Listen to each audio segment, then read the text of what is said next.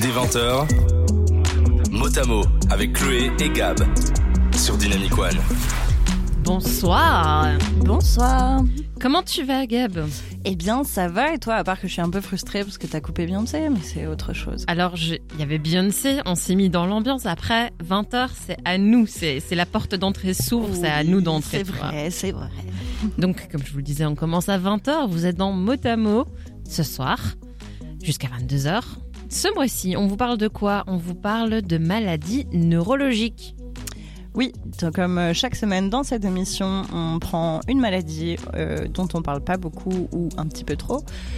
On la décortique et euh, on, essaye de vous l'expliquer le plus simplement possible et de vous donner le plus d'informations possible. Et cette semaine, on parle de Parkinson, la maladie de Parkinson, pardon. J'ai vu fibromyalgie sur mon écran, du coup je me suis dit, bah, bah, pas du tout. Ça, c'était au mois de novembre. Exactement. Alors la semaine passée, on vous parlait de la maladie d'Alzheimer, cette semaine de la maladie de Parkinson. En préparant l'émission, on a parfois confondu les deux maladies. On va essayer de se reprendre et bien de se corriger, mais on parle bien de la maladie de Parkinson ce soir. Oui. Avant de commencer de vous parler de la maladie de Parkinson, les maladies neurologiques, qu'est-ce que c'est exactement? Ce sont les maladies qui touchent le système nerveux. Oui, et alors le système nerveux, lui, il est composé du système nerveux central, SNC, et du système nerveux périphérique. Le SNC, c'est le cerveau, le cervelet, le tronc cérébral et la moelle épinière, qui se trouvent au centre de votre colonne vertébrale. Et le SNP, ce sont les nerfs et les ganglions. Alors le système nerveux, à quoi il sert? Le système nerveux remplit une fonction super importante, comme à peu près tout ce qui constitue votre corps humain, on va être honnête. euh, il est responsable de l'échange d'informations, l'information à l'intérieur de vous, donc de votre cerveau jusqu'à votre main pour écrire par exemple, ou l'information extérieure, par exemple, sentir l'odeur du café le matin pour vous réveiller. C'est grâce à votre système nerveux qui transmet l'information à votre cerveau. Et alors, la communication de ces informations, elle se fait via les cellules du système nerveux qui s'appellent les neurones, euh, sous forme de petits courants électriques. La communication passe aussi par des substances chimiques comme la dopamine. C'est ce qu'on appelle un neuromédiateur. En fait, la dopamine, elle joue un rôle essentiel dans la transmission des informations le long des nerfs. C'est important et on reviendra un petit peu sur la dopamine. Exactement. Alors les neurones, ils sont pas tout seuls, ils sont en groupe. Quand ils sont en groupe, on les appelle des nerfs. Euh, et alors, il y a les neurones qui sont moteurs, c'est-à-dire responsables du mouvement des muscles. Il y a les nerfs du système autonome qui assurent le fonctionnement dit autonome sans surprise, c'est-à-dire sans effort de conscience de nos organes, comme par exemple le battement de votre cœur. C'est plutôt pratique. Ou la respiration. C'est encore pratique. Exactement. Et alors les maladies neurologiques, du coup, ce sont les maladies qui vont modifier le fonctionnement du système nerveux. Soit il ne va plus fonctionner, soit il ne va pas assez fonctionner, soit il va trop fonctionner pour la faire courte. Exactement, pour la faire courte, parce que sinon on peut en parler de longues et de longues heures. Il y a des gens qui font des études de plusieurs années pour ça. Mais pas nous. Dans le monde, les maladies neurologiques constituent la cause la plus importante de handicap. Euh, quelques exemples, il y a l'épilepsie dont on a parlé début de ce mois, la maladie d'Alzheimer dont on a parlé la semaine passée, la maladie de Parkinson, on vous en parle ce soir, mais il y a aussi par exemple la sclérose en plaques, euh, le tétanos et bien d'autres. Aujourd'hui, on vous l'a dit, on parle de la maladie de Parkinson. Et alors, comme pour la maladie d'Alzheimer, c'est une maladie neurodégénérative. Ça veut dire que la maladie, elle détruit progressivement une partie du système nerveux. Et alors, quelle partie exactement? On vous en parle dans la suite. Mais avant ça, vous vous doutez peut-être de ce que je vais dire. N'hésitez pas à nous envoyer vos messages, vos réactions, vos témoignages sur la maladie de Parkinson, euh, vos petits messages d'amour, on les adore toujours soit euh, sur dynamicone.be dans sous la fenêtre où vous nous voyez coucou, soit sur euh, Instagram euh, en réaction à notre story qu'on va faire là tout de suite sur Dynamic One BE ou bien dans notre groupe Facebook motamo-dynamic One. Elle fait ça tellement bien et elle met pas du tout de pression sur le fait qu'on va faire une story après. Ah bah on est obligé, on l'a pas encore fait, on est en retard. Mais oui, mais on a participé au débat de famille aussi. Oui. On a été hyper utile. Des 20h, mot à mot avec Chloé et Gab sur Dynamic One. Et oui, tout ça dans un objet, objet avec lequel je viens de faire la story. J'ai rempli ma mission de ce soir. Félicitations. Moi aussi, je suis contente. Tu débordes de- d'enthousiasme ce soir. euh. Pardon, j'étais euh, j'étais ailleurs. Bon. Mhm. Reviens, Gab, reviens. Hey. Nous sommes dans mot à mot Gab et Clo pour ce, pour, pour ce soir. Oui. Ce soir, pour vous servir, on vous parle de la maladie de Parkinson. Alors, d'où vient le nom de cette maladie? Est-ce que je vais sortir un mot de langue morte? Mhm, suspense. Suspense. Eh bien non. Alors Parkinson, ça vient du nom du médecin londonien James Parkinson qui a décrit la maladie pour la première fois en 1817. Ça date. À l'époque, la maladie, on l'appelait la paralysie agitante. Oui, parce que l'agitation, c'est évidemment à ça qu'on pense quand on dit Parkinson. On pense au tremblement, c'est les mouvements anormaux les plus connus. Ces tremblements, ils proviennent de la destruction progressive de cellules du système nerveux, de neurones, localisées dans le centre du cerveau, dans une zone appelée substance noire, due à sa pigmentation un peu particulière, euh, qui est d'ailleurs justement décolorée chez les Parkinsoniens. C'est pas facile à dire un Parkinsonien. J'ai réussi sans broncher, je suis fière de moi. Moi aussi, je suis fière de toi. Alors, dans cette zone cérébrale, dans la substance noire, les cellules sont en fait euh, responsables de produire de la dopamine. La dopamine, Gabriel vous en parlait dans l'intro tout à l'heure, elle est essentielle pour la communication entre les neurones et essentielle pour le contrôle du mouvement. Alors, notamment les mouvements automatiques, automatiques par, par exemple, euh, comme l'expression du visage. Euh, comme les cellules de la substance noire vont mourir petit à petit, donc les neurones qui produisent la dopamine sont appelés les neurones dopaminergiques. Ces neurones-là vont mourir. Il va y avoir un manque de dopamine. Il va plus en avoir assez. Et donc la communication entre les neurones va être beaucoup moins bonne. La maladie de Parkinson, elle n'est pas due uniquement au déficit en dopamine. Il y a d'autres substances neurotransmettrices, donc euh, qui transmettent les informations entre les neurones, comme tu m'as piégé, Exactement. Attention. l'acétylcholine, non, l'acétylcholine, pardon, Exact. la noradrénaline, Deux points. la sérotonine, Trois points. etc. Donc ces trois euh, neurotrans substances neurotransmettrices dont je ne répéterai pas le nom, elles sont également impliquées dans la maladie. Tu as très bien fait ça. Alors comme pour Alzheimer, elle touche majoritairement les personnes âgées. On estime qu'une personne de plus de 65 ans sur 100 en est atteinte et plus rarement elle peut toucher des personnes plus jeunes. En Belgique, on estime que 50 000 Belges sont touchés par Parkinson. Mondialement, ce serait plutôt 6 à 7 millions de personnes qui sont atteintes par la maladie. Oui, ça en fait un paquet de personnes. Alors la maladie de Parkinson est la deuxième maladie neurodégénérative la plus répandue, avec la croissance la plus importante pour les prochaines années à venir aussi. Depuis le début des années 90, le nombre de cas a doublé. Alors ça s'explique par le fait, comme on le disait aussi, c'est le cas pour la maladie d'Alzheimer, la population et l'espérance de vie s'allongent, donc la population plus âgée augmente, en tout cas est plus de 60 65 ans, et donc vous le devinez, le nombre de cas de maladie de Parkinson continue à augmenter et va continuer d'augmenter.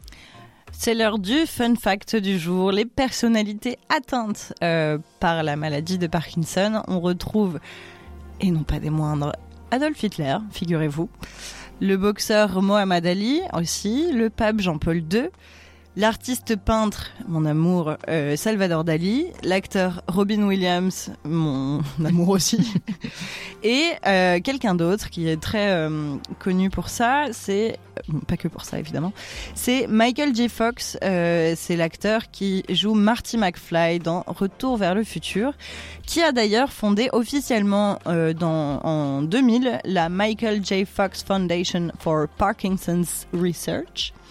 Une fondation qui finance la recherche, qui éduque et donne des conseils, fournit des témoignages et plein d'autres choses encore. Oui, alors Michael J. Fox, euh, il a fait parler de lui, en tout cas les derniers mois, en octobre, on a vu une vidéo où il arrive sur la scène du Comic Con de New York, aux côtés de son binôme de Retour vers le futur, Christophe- Christopher Lloyd, pardon.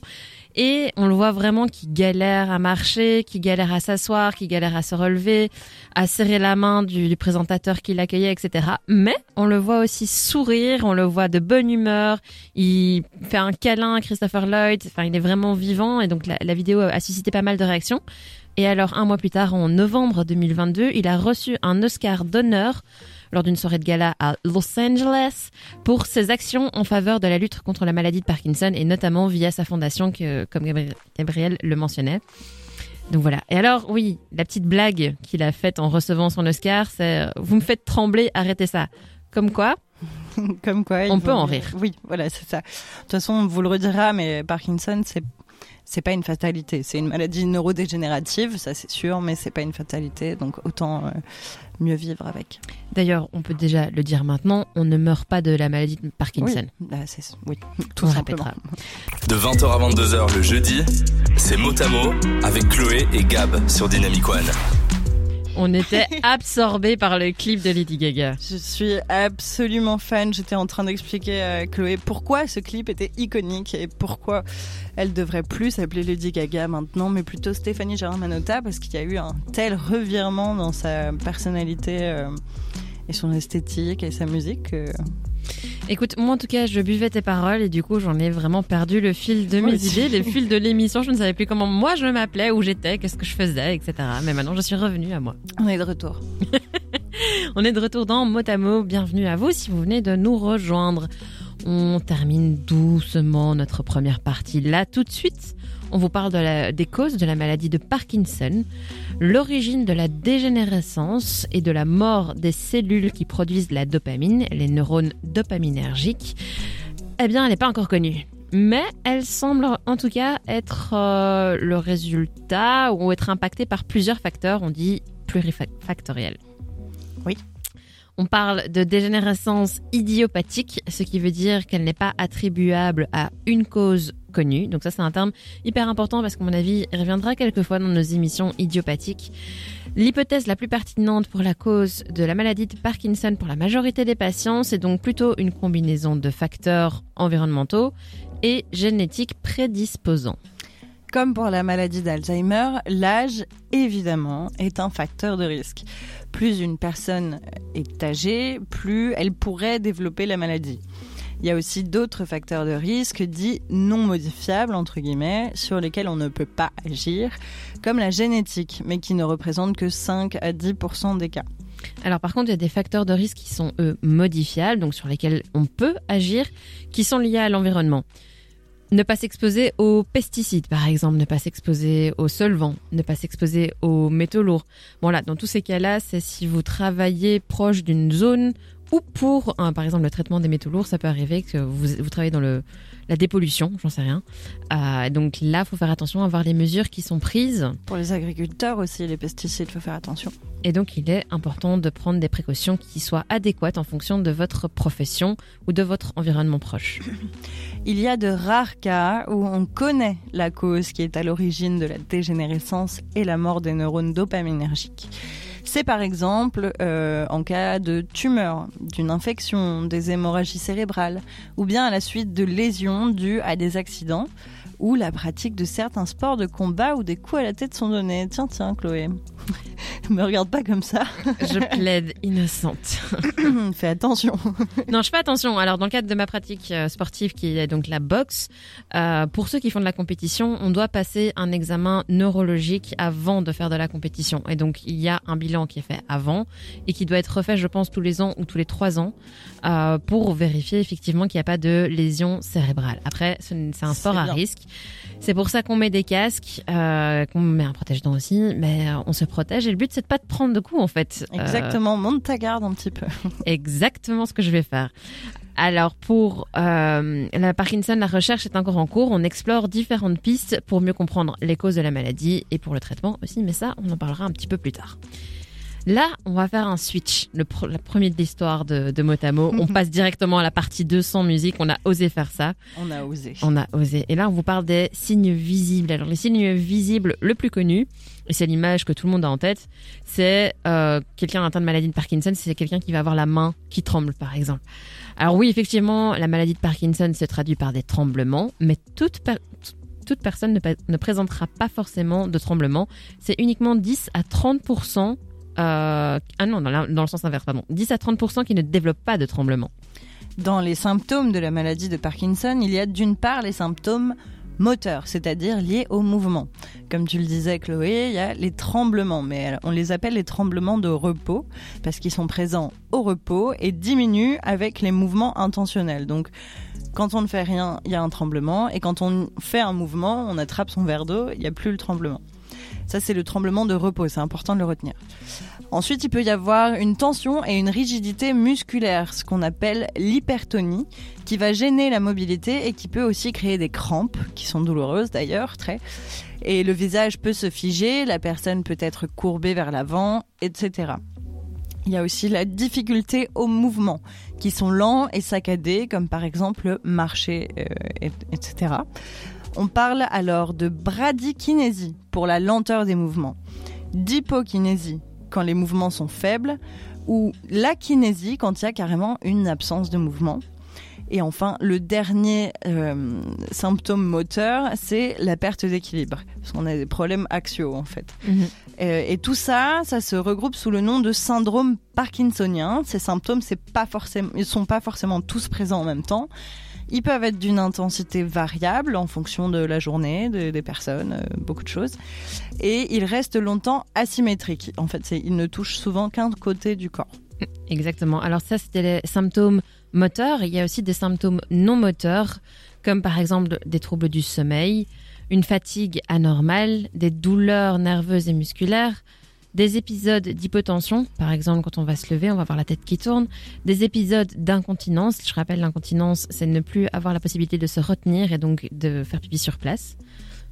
De la constipation, je ne vais pas expliquer ça, je pense des troubles cognitifs, de la concentration et de la mémoire. Euh, il peut y avoir de la dépression et de la démence, de l'apathie, c'est-à-dire de l'indifférence, euh, et perte de l'odorat, etc., etc., etc. Alors, je, je vais regarder même en live, en direct, si on a des petites réactions euh, sur le site internet de Dynamic One. Oui, on a Tabata qui nous dit hâte d'en savoir plus sur la maladie de Parkinson. PS, très belle écharpe Chloé, je suis d'accord, cette couleur te va très bien. Et merci beaucoup euh, Tabata, reste à l'écoute, on va tout expliquer. On a une fangirl, je pense. On a une fangirl en effet. Et elle est un peu biaisée. Oui, mon écharpe est mauve, pastel, lilas, lavande, ce que vous voulez, mais elle est magnifique. C'est vrai. Je suis d'accord avec Tabata. C'est bien pour ça que je la porte, d'ailleurs. Autre chose, Gabriel. Euh, non, j'ai pas plus de messages pour l'instant, alors n'hésitez pas à en envoyer encore une fois sur dynamicone.be, sur Instagram dynamicone.be ou sur Facebook motamo-dynamic one. Des 20h, mot à mot avec Chloé et Gab sur Dynamic One. On est de retour dans Motamo dans la partie numéro 2, la partie qui parle de la vie au quotidien et des symptômes. On continue, on vous expliquait les symptômes moteurs et non moteurs. Et là, on va peut-être faire un petit focus quand même sur autre chose.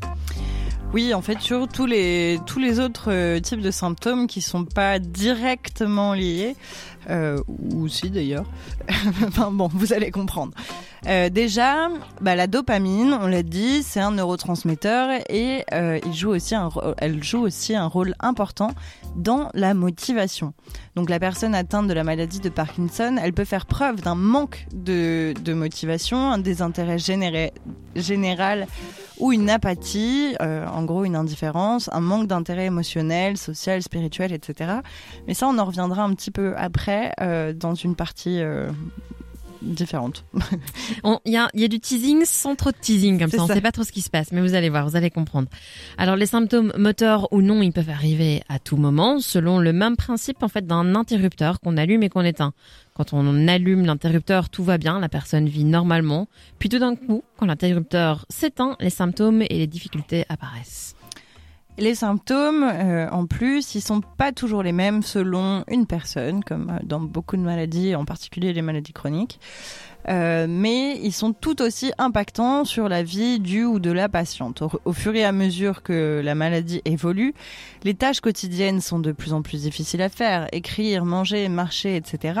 Le rythme de l'évolution de la maladie est également variable d'un d'un ou une patiente à l'autre. Euh, et certains feront face à des difficultés assez rapidement, d'autres vont pouvoir continuer une vie entre guillemets normale pendant encore quelques années. Alors, ce qui est difficile, c'est aussi que le patient, bah, il est conscient de ce qui lui arrive. Il ou elle réalise qu'il ou elle est de moins en moins capable de faire certaines choses. il y a une grande souffrance, il y a de l'anxiété, il peut y avoir de la dépression aussi. Clairement, on va avoir la description de ces symptômes. Ce n'est pas la même chose que de les vivre. Vous les décrire et voilà, vous pouvez vous l'imaginer, mais à mon avis, les vivre, ça doit être une autre étape. On vous propose, là maintenant tout de suite, de vous passer un extrait. C'est l'extrait d'une association, France Parkinson, qui a collecté le témoignage de plusieurs patients. On vous le passe tout de suite.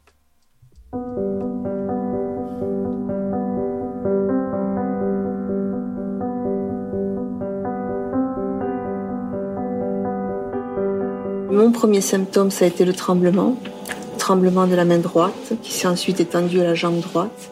J'ai eu des problèmes d'écriture très précocement. Effectivement, et le plus surprenant là aussi, c'est que l'écriture vient et disparaît. Le pied droit se met à bouger tout seul. Ça dure 5 minutes, 10 minutes, une demi-heure. Et puis ça passe, ça disparaît complètement. Moi, je ne tremble pas, mais la douleur est là. Et les crampes me réveillent la nuit. J'ai des douleurs atroces. Euh, mes jambes sont des briques. J'ai beaucoup de mal à marcher. J'ai l'impression d'avoir des poids sous mes pieds et la canne m'est nécessaire.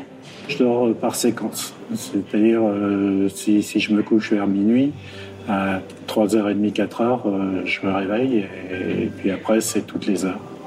J'ai des problèmes de, de, de, lenteur dans certains gestes, pas tous, et pas toujours au même moment puisque le propre de notre maladie, c'est qu'elle est variable dans la journée. J'ai deux ou trois fois par semaine une, un pied qui se bloque. C'est souvent le gauche. Et ensuite, euh, mes pieds se mettent en griffe. Et si je ne fais pas attention, je tombe. Et puis comme ça s'entend, j'ai des difficultés au niveau de la voix. Ma voix se casse un peu. C'est difficile, oui, parce que je parle doucement, faiblement que je fasse un effort pour poser ma voix, la ralentir et prononcer les choses plus distinctement, plus fortement. Alors les troubles de la déglutition, c'est une impression de ne pas pouvoir terminer le, le, le mouvement d'avaler de, un aliment ou une boisson quelquefois. Les symptômes aujourd'hui, c'est le plus, le plus important, c'est, c'est le vidange gastrique qui ne se fait pas. Et ça donne des ballonnements énormes dans le, dans le, dans dans l'estomac. Et le côlon est très douloureux. Il y a aussi le, problème euh, urologique qui fait que quand on se déplace quelque part, euh, même pour faire des courses, il faut toujours trouver un magasin où on sait où il y a des toilettes pour euh, pas avoir de problème. J'ai des problèmes avec le goût. Je ne perçois plus rien comme sensation quand je mange. Et l'odorat, ça dépend des jours et ça dépend des odeurs. Tout ça, c'est des, problèmes que les gens ne voient pas. C'est comme la douleur, c'est invisible, mais nous, on le ressent. Et merci en tout cas pour cet extrait, pour ce choix d'extrait. Et donc Là, ce sont plein de patients qui expriment les difficultés. Alors, les patients, je pense qu'ils avaient une quarantaine d'années, ouais, ouais, peut-être bah, une cinquantaine pour les plus âgés, mais ça, ça dépend. Je pense qu'il y avait une, euh, un range, j'ai pas le mot, assez, euh, assez fourchette. large. Oui, une fourchette, pardon, assez large, mais les plus jeunes avaient dans, dans la quarantaine, en effet. Ouais. Et alors, ce qu'ils disent, et, et oui, on se répète, mais on l'a dit, les symptômes sont variables pendant la journée. Il y a ce euh, les symptômes euh, sous forme d'interrupteur, parfois ça, ça arrive et puis tout d'un coup pas, et puis une fois oui, une fois non. Euh, le fait qu'il y ait des difficultés motrices, bah, il y a un risque élevé de chute. Euh, qui dit chute dit blessure. Donc les, les blessures sont plus fréquentes pour les personnes atteintes de maladie de Parkinson. Et alors, ce que moi j'ai relevé aussi, c'est euh, l'effort pour le quotidien, mais il y en a qui y travaillent. Donc par exemple, il y en a un qui disait euh, qu'il doit bien articuler et faire un effort pour parler lentement, ce que j'essaie de faire euh, ici maintenant aussi. euh, donc voilà, il développe des stratégies par rapport aux difficultés qui arrivent, et ça, je trouve ça vraiment génial. Ça, on en reparlera euh, même un petit peu tout à l'heure avec la rééducation, par exemple. Euh, et je vois que tu l'as mis aussi en réaction. Les douleurs aussi, c'est quelque chose euh, de très présent dans la maladie de Parkinson. Le, le, J'ai perdu le mot que j'avais si bien écrit tout à l'heure. Euh, l'hypertonie, voilà. Mmh. L'hypertonie, donc la, la, la, tension musculaire, etc. Ça provoque des crampes parfois très douloureuses. Euh, c'est assez compliqué. Du coup, comme vous avez pu l'entendre, tous les types de mouvements, on l'a dit, ne sont pas impactés au même degré. Et alors, selon les euh, souvent, pardon, les mouvements les plus impactés, c'est ceux qui demandent de la précision, comme écrire. Ça, on en reparlera un petit peu après aussi. Ou bien les mouvements qu'on fait automatiquement, comme la marche. Oui, ce c'est les deux principaux mouvements qui seront impactés. Les symptômes, ils vont aussi être liés aux, aux émotions et donc ils peuvent apparaître ou ils peuvent s'intensifier en période de grand stress ou de grande émotion. Euh, de grandes émotions. D'ailleurs, il y a un S parce que je l'ai mis au pluriel. Euh, donc voilà, les, les, émotions sont vraiment liées à toute cette symptomatologie qu'on va aussi essayer d'accompagner euh, dans la prise en charge du Exactement. patient. De 20h à 22h le jeudi, c'est mot à mot avec Chloé et Gab sur Dynamic One. Alors ce mois-ci, on vous parle des maladies neurologiques. Euh, c'est un choix qu'on a fait. Mais la maladie, elle appartient aussi à plusieurs autres catégories. C'est aussi une maladie chronique. Les maladies chroniques, c'était le... Je vais parler plus lentement. Les maladies chroniques, c'était le thème de novembre. Ouais. Donc voilà, euh, c'est pas parce qu'on la classe par mois sous ce thème-là que euh, elle, elle est exclue des autres thèmes, des autres mois. Bien sûr que non. Et on est là pour vous le rappeler. Il fallait faire un. Oula, ma voix est partie entre, entre temps. Tu vas aller la rechercher ou ça ira? Ça va aller normalement. Euh, euh, oula, du coup, je me suis perdue. Oui, euh, il a fallu faire un choix pour, pour le calendrier. On a décidé de traiter la maladie de Parkinson avec les maladies neurologiques, en même temps qu'Alzheimer et l'épilepsie. D'ailleurs, je pense que c'est peut-être bien de le rappeler qu'on n'est pas médecin. Exactement, c'est le moment. Tu as bien raison. On n'est pas médecin. On fait cette émission avec toute la bienveillance qui nous caractérise euh, pour vous donner des informations et euh, vous en apprendre un petit peu plus sur ces maladies. Exactement. Merci Gabriel pour ce rappel.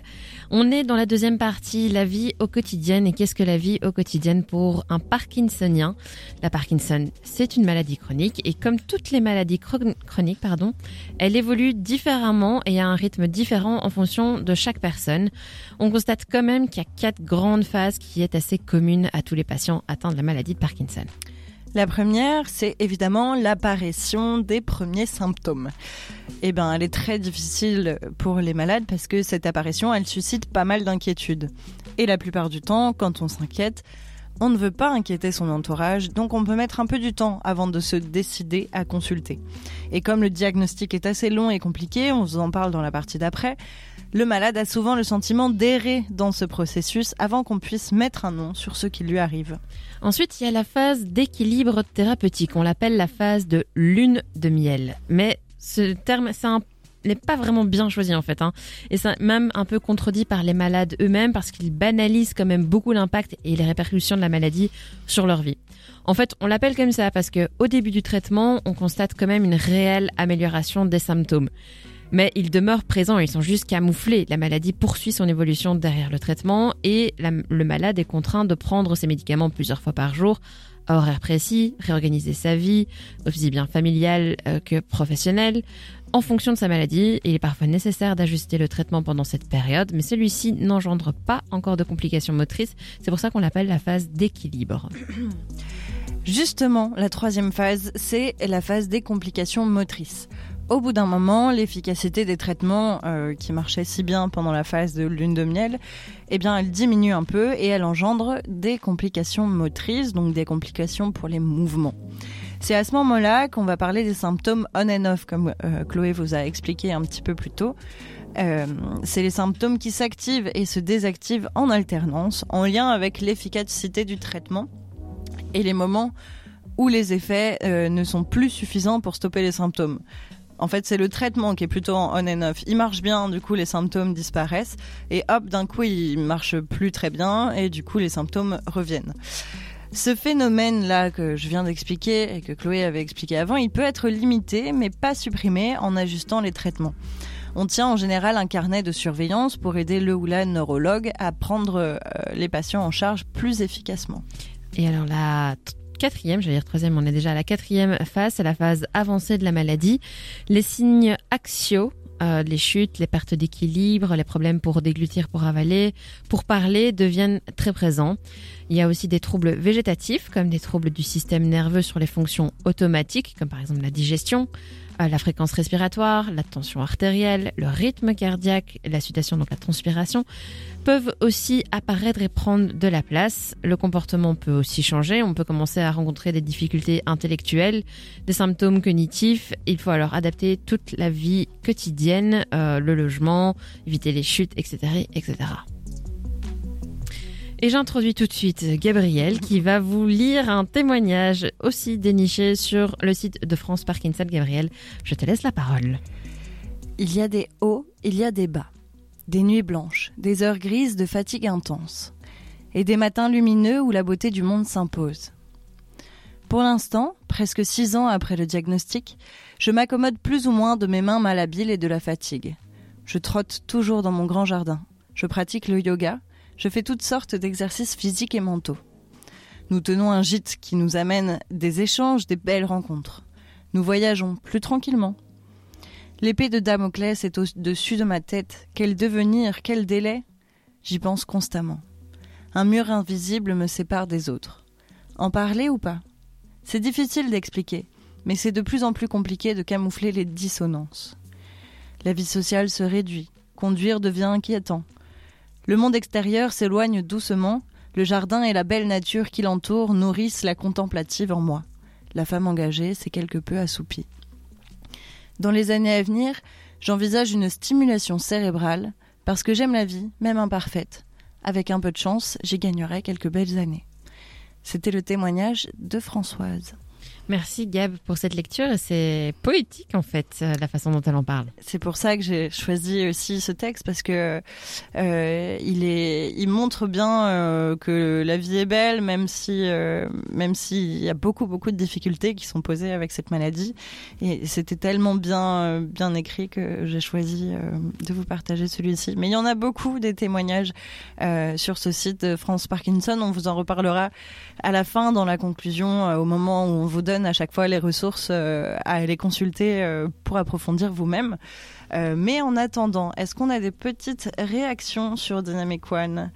Et non, toujours pas, vous n'êtes pas... euh, J'ai lu la déception sur le visage de Gabriel tout de suite. donc nous n'avons toujours pas de message de votre part. Euh, donc faites-le, envoyez-nous vos petits messages, vos réactions. Si vous avez des jolis témoignages à nous partager comme celui de Françoise, allez-y. Euh, on sera ravis de les lire à l'antenne. Vous pouvez faire ça sur dynamicone.be en dessous de la fenêtre où vous nous voyez. Coucou sur Instagram en réaction à notre story Dynamic One BE et enfin sur Facebook dans le groupe motamo-dynamic One. Merci Gab pour ce petit rappel. Merci pour le témoignage. Euh, J'ai adoré finalement. J'étais pas, je vais avouer, j'étais pas spécialement pour lire des témoignages et en fait, tu m'as convaincu avec celui-là en particulier. J'ai bien choisi. Exactement. C'est pour ça que je t'ai choisi comme co-animatrice. Ah oui. Allez, on se lance des fleurs, c'est parti. C'est parti. Des 20h, mot à mot avec Chloé et Gab sur Dynamic One. Et on est déjà à la moitié de l'émission, Gab, en fait. Ça va vite, ça va vite. Je euh, chaque jingle, je peux pas m'empêcher de danser. J'adore ces jingles, merci. euh. C'est vraiment court pour danser, hein, mais ça fait même pas 8 ans, quoi. Oui, ça fait tout, tout, tout, tout. c'est ça que Il y a j'adore. 4 ans et du coup, elle les danse. Parfait. On va faire une choré, c'est prévu. Let's go, Corée Voilà. On est bien parti. On est dans notre troisième partie, la partie diagnostic. Alors pour cette partie-là, accrochez-vous. Alors accrochez-vous pourquoi? Le, ce qui est un peu vicieux avec la maladie de Parkinson, c'est que les symptômes n'apparaissent que lorsqu'environ 70% de vos cellules dopaminergiques, donc les neurones qui vont produire la dopamine, ce neurotransmetteur hyper important, et donc plus, quand plus de la moitié, beaucoup plus que la moitié, le- le- quasi le trois quarts ne fonctionne plus. Ça veut dire qu'il peut y avoir quelques années entre le moment où la maladie a réellement commencé et le moment, où elle est diagnostiquée. En général, les premiers symptômes apparaissent entre 50 et 60 ans en général. Le diagnostic, il est entièrement clinique, c'est-à-dire qu'il est basé sur l'examen clinique du médecin ou du neurologue. Il n'existe pas encore à l'heure actuelle d'examen qui permettent de confirmer le diagnostic.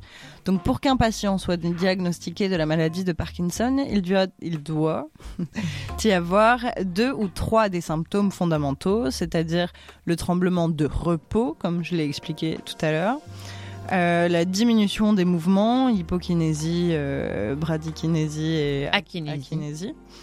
Euh, ou et la tension, rigidité musculaire. Donc il n'existe pas d'examen sanguin qui puisse confirmer le diagnostic. Les imageries, ça se fait au cas par cas de temps en temps, mais sont généralement pas nécessaires pour poser le diagnostic. En gros, Pour poser le diagnostic, et c'est un peu comme la maladie d'Alzheimer la semaine passée, c'est un peu un diagnostic par élimination, j'allais dire par défaut, mais c'est pas très correct, plutôt par élimination, c'est-à-dire qu'on va écarter toutes les causes avant de diagnostiquer. Donc vous avez un symptôme, c'est peut-être autre chose que la maladie de Parkinson, et donc on va vous tester pour autre chose. C'est la même chose qu'Alzheimer, c'est la même chose que la fibromyalgie dont on vous parlait au mois de novembre. Et le fait de faire un diagnostic par élimination, bah, ça peut entraîner plusieurs problèmes. Bah déjà parce que la maladie de Parkinson, elle peut être confondue avec d'autres maladies. Les autres maladies du cortex moteur, par exemple, mais elles, elles entraînent de la faiblesse musculaire. Chez, euh, dans la maladie de Parkinson, il n'y a pas de faiblesse musculaire. Euh, ça peut être aussi confondu avec d'autres maladies cérébelleuses. Donc, c'est les maladies du cervelet, donc la, petite partie sous le cerveau. Euh, elles, elles peuvent donner des tremblements d'action. Euh, C'est pour ça que j'insistais tout à l'heure sur le tremblement de repos. Parce que les tremblements d'action, c'est les tremblements pendant un mouvement volontaire. Donc, on tremble en prenant une bouteille d'eau, par exemple. Et non pas des tremblements de repos qui s'arrêtent, eux, quand une action est commencée. Il y a aussi, ça peut être aussi confondu avec le tremblement essentiel. C'est celui dont la cause n'est pas connue et où le tremblement d'action est aussi marquant. Moi, j'ai un tremblement essentiel. Je sais pas d'où ça vient. Ça fait des années que c'est comme ça ça. Euh, ben, partout. Tu, tu m'as jamais vu trembler des mains? Si, Bah voilà. mais si ça se trouve, c'est totalement normal. hein. euh, bah, j'ai consulté le médecin, elle m'a fait des tests, euh, des tests neurologiques de base euh, et tout ça. Et non, non, c'est un tremblement essentiel en fait. C'est juste qu'on connaît pas la cause. Euh, et le tremblement d'action est marquant. Faut me voir rouler des cigarettes, par exemple. Euh, mais alors, on ne veut pas voir, non, en on ne fait. veut pas voir. Euh, mais donc ce tremblement essentiel, il n'engendre pas de bradykinésie, de de- d'akinésie et de Akinésie, bradykinésie, hypokinésie. et d'hypokinésie. Mais. Nous, on est prête, on est rechargé. On vous en parlera, on vulgarisera, on vous rendra blindé d'informations de manière accessible.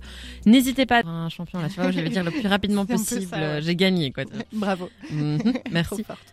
Il faut aussi différencier la maladie de Parkinson du syndrome de Parkinson ou le parkinsonisme. Tu l'as bien dit. J'ai fait, une, fait pause pour bien le dire. Alors, c'est pas forcément lié à la maladie, mais ça peut. euh, en fait, c'est le nom qu'on donne à un ensemble de symptômes qui peuvent être caractéristiques d'une autre maladie, comme par exemple la démence à corps de Lewy, la maladie de Wilson ou bien la maladie de Pic. Euh, malheureusement, on ne pourra pas vous développer toutes ces maladies durant les émissions. On a fait un choix pour euh, février, pour ce mois, sur les maladies neurologiques. Euh, mais on vous invite à le faire euh, de votre côté. à faire vos propres recherches. de votre Ouais. côté. T'as oublié un ou deux mots dans, dans ta phrase, mais. Mais Moi, euh, c'était logique quand je l'ai dit, en oui, tout oui, cas. Mais moi, j'étais de tout cœur avec toi, mais je, je préfère repréciser pour nos. Pour non, mais c'est bien. Si, si je dis du, la, voilà, si je dis pas bien, tu me corriges, très bien. Le, donc, je continue hein, sans On la transition. perturbe. Le parkinsonisme ou le syndrome de Parkinson, euh, il peut être aussi un effet secondaire de certains médicaments, comme certains neuroleptiques, euh, ou on, les appelle aussi les antipsychotiques, qui sont utilisés pour les troubles psychiatriques comme la schizophrénie et la bipolarité, entre autres. On vous en parle bientôt, dans quelques semaines. Et le métoclopramide, qui est souvent utilisé pour traiter... Merci beaucoup. Je me suis entraînée vachement à la maison. Je rigole. Euh, donc le métoclopramide, euh, souvent utilisé pour traiter les vomissements et les nausées causés par exemple par une chimiothérapie ou des migraines ou des choses comme ça. Un autre problème qui se pose avec le diagnostic, et comme je vous le disais dans l'intro, la plupart des symptômes, ça survient quand plus de la moitié, là on disait 70% des neurones dopaminergiques, ceux qui produisent la dopamine, ont disparu. Donc c'est déjà un peu tard en fait. Et ça c'est un des problèmes du diagnostic. Par contre, il existe quelques signes qu'on peut surveiller qui peuvent alerter sur l'éventuelle présence de la maladie, même s'ils sont très discrets et donc pas faciles à déceler. Il y a déjà la fatigabilité, le phénomène de se fatiguer vite par exemple. Il y a aussi des difficultés à se concentrer, une baisse de rendement dans la réalisation des tâches quotidiennes. On les fait moins bien ou moins efficacement. Euh, il y a aussi, par exemple, une dépression ou un état dépressif qui peuvent être euh, un symptôme euh, qui peut passer assez inaperçu. Et enfin, de la micrographie. Euh, ça, en fait, c'est quand vous écrivez de plus en plus petit, euh, dans la même phrase même, par exemple. En fait, c'est l'un des symptômes propres à Parkinson et qui est très, très, très répandu dans, dans la plupart des cas. Euh, et, il a, et, et ce symptôme, il apparaît souvent avant tous les autres. Mais il passe souvent inaperçu aussi. J'ai dit beaucoup de fois souvent. Euh, il passe souvent inaperçu. Euh, du coup, euh, enfin, du coup, on diagnostique pas assez vite. Ouais, je me suis perdue. Euh, alors que c'est un symptôme euh, très courant, la mycographie. Enfin, et en plus d'être euh, un diagnostic un peu long à poser et la pénibilité que ça peut entraîner, être diagnostiqué de la maladie de Parkinson peut faire peur et ça peut être très dur à vivre. Certains témoignages de patients décrivent même la nouvelle comme un tsunami, autant pour le patient lui-même en fait que pour son entourage qui se retrouve face à une maladie neurodégénérative euh, et donc les proches, oui, peuvent s'inquiéter directement. Et alors, euh, en plus, apprendre qu'on est atteint d'une maladie chronique évolutive, bah, ça implique une, une, une importante remise en question de sa vie. À ça s'ajoute la difficulté de mettre son entourage au courant. Accepter de se prendre en charge et de prendre un traitement revient à accepter qu'on est malade, ce qui peut prendre plus ou moins de temps en fonction des réactions de chacun. Pourtant, on le répète et on va encore le répéter, Parkinson, c'est pas une, fatalité. On ne meurt pas directement de cette maladie et l'espérance de vie, elle est très similaire à celle d'une personne en bonne santé. Peut-être qu'on peut rajouter aussi, c'est que la maladie souvent est décelée à l'âge de 50 à 60 ans, mais il y a un très faible pourcentage où la maladie commence jeune, à 30 ans par exemple. On parlait de Michael G. Fox. G. J. J. Fox, elle m'a corrigé tout à l'heure et je, je refais la même faute. Euh, Michael J. Fox, lui, je crois que c'était à 29 ou 30 ans où il a eu son diagnostic. Euh, donc c'est jeune, ça arrive. C'est pas la majorité, mais ça arrive. Oui, et, dans- et quand on est diagnostiqué jeune, en général, les symptômes euh, se développent et deviennent de plus en plus importants, mais un peu plus tard quand même. Ouais. Je me permets juste de faire un petit coucou à Coach Doré qui nous dit Je suis là, coucou. Tu nous as manqué, coach Doré, la oui, semaine c'est passée. vrai, ça, dis donc. On n'était pas contente de ne pas avoir euh, de, tes messages. On veut tout savoir. Bien revenu.